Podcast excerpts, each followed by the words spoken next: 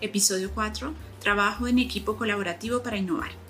Alejandro, retomemos entonces este tema tan importante que tiene que ver con el trabajo en equipo colaborativo y que está tan eh, vigente actualmente en las empresas. Cuéntanos qué instrumentos hay eh, que sean efectivos y que podríamos proponer para integrar y motivar los equipos de trabajo.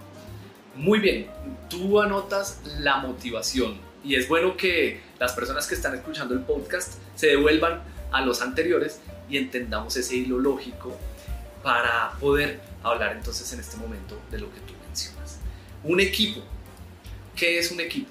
Y ya lo veíamos, un equipo debería estar conformado por talentos y consolidarse por medio del conocimiento constante y los objetivos. Eso funciona muy bien. Y cuando estamos en una compañía, en ese trasegar de la economía tradicional a la digital, nos encontramos con que hay muchas herramientas y muchas plataformas que nos pueden solucionar o mejorar o dar un mejor rendimiento a los equipos. Sin embargo, hay que dividirlo en dos, porque nos estamos yendo solo por lo digital. Y un momento, porque también hablamos de inteligencia artificial. Y mi pregunta es, ¿en qué momento perdimos la inteligencia propia? Mm. Inteligencia artificial es porque ya no hay inteligencia. Entonces, con la tecnología debemos ir paso a paso y entender la lógica, porque la tecnología tiene tantas cosas buenas como tantas cosas malas y el punto argumental es que somos culturalmente imperfectos. Eso es muy importante tenerlo en cuenta. Entonces, para los equipos hay tanto plataformas y herramientas digitales como plataformas tradicionales. Y voy a empezar por las plataformas tradicionales. Una muy buena forma de motivar y empoderar los equipos es precisamente no empoderarlos ni motivarlos para los líderes, les estoy hablando en este momento porque a veces uno como líder dice, ¿qué más hago? ¿Cómo más los motivo? Si esa es tu pregunta, la respuesta es inmediata. Tal vez no cuentes con la gente que necesitas. En mi equipo debe haber gente dispuesta, motivada y empoderada intrínsecamente, es decir, desde adentro. Si yo siempre pongo este símil cuando trabajo con compañías en América, les digo, mire, la puerta está abierta tanto para salir como para entrar. Si alguien no se siente adecuadamente en un equipo, si alguien no está motivado y no encuentra motivación, es mejor que salga. Pero si hay alguien que todo el día le busca motivación a cada cosa, a cada conversación, a cada espacio, ahí deberíamos estar. Entonces, número uno, mm, quitémonos de la cabeza líderes que vamos a motivar y que vamos a empoderar. Las personas nos motivamos solas.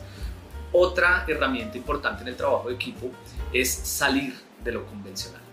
Estamos cansados de trabajar en, oficinas de cuatro paredes, eh, por eso cada vez más las compañías hacen un mix en esos entornos híbridos. Trabajamos cuatro días en oficina y dos trabajamos por fuera o uno trabajamos por fuera, pero esto con el tiempo va a ser como tú lo manejes. Eso funciona muy bien. Otra cosa para salirse del ambiente es, ¿por qué no un miércoles trabajar duro el lunes y el martes, dejar todo listo en lo posible e irnos un miércoles en horario laboral a jugar bolos, por ejemplo. ¿Eso qué me va a decir? Recompensa. Psicológicamente se ve como una recompensa y es tuya, no porque te la imponen.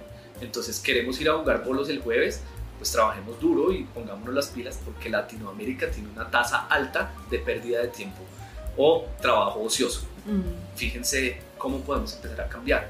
Entonces, esas herramientas tradicionales, búsquenlas. No hay una fórmula. Las digitales. Hoy hay un despliegue de plataformas digitales que nos funcionan muy bien mediadas por las metodologías ágiles. Por ejemplo, una estructura de trabajo como Scrum, en donde yo estoy de cara al cliente. Tengo reuniones cada vez más cortas y eso es magnífico porque hoy nos gusta la reunión cities, pese a que digamos que no. Una reunión de 10 minutos no te quito nada más de tiempo, media hora, 40 minutos, 50 minutos y ahí perdemos el tiempo. Entonces, estas herramientas de metodologías ágiles funcionan muy bien. Hay otra que se llama Trello.com, es una plataforma en donde yo puedo trabajar en línea y funciona muy bien. Hay otra que se llama Asana, Monday, el mismo Canva, OneDrive, Google Drive, todas esas herramientas que me permitan a mí hacer un trabajo en la nube, un trabajo remoto, funcionan supremamente bien. Pero ojo con esto ya para terminar, no se olvide que la mejor interacción es uno a uno. Así es, muchísimas gracias, qué interesante. Em, tal vez un poco el paradigma de, las empresas y de los líderes en, las empresas es, bueno, ¿qué herramienta es la más adecuada y cuál debo eh, utilizar en mis equipos de trabajo? Em, nos, nos, encontramos con muchísimas, ¿no? En este momento, y tú las mencionaste casi todas, pero ¿cuál se adapta mejor a cuál estilo de liderazgo? Es decir, ¿cuál recomendarías tú en determinados eh, escenarios? Claro, eh, eso es una muy buena pregunta porque nos permite romper el paradigma y romper la fórmula.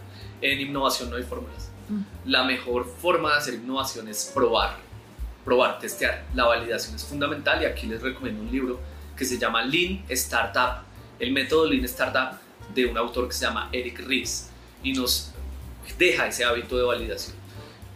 ¿Cuál es la recomendación acá? Primero, identifiquen ese liderazgo. ¿Qué tipo de líderes son ustedes? Hay líderes tradicionales, hay líderes muy serios, hay líderes muy divertidos, muy dinámicos. Cualquiera que sea su liderazgo, ahí usted empezará a mirar. Pero no solo el liderazgo, sino la calidad y el tono de su equipo.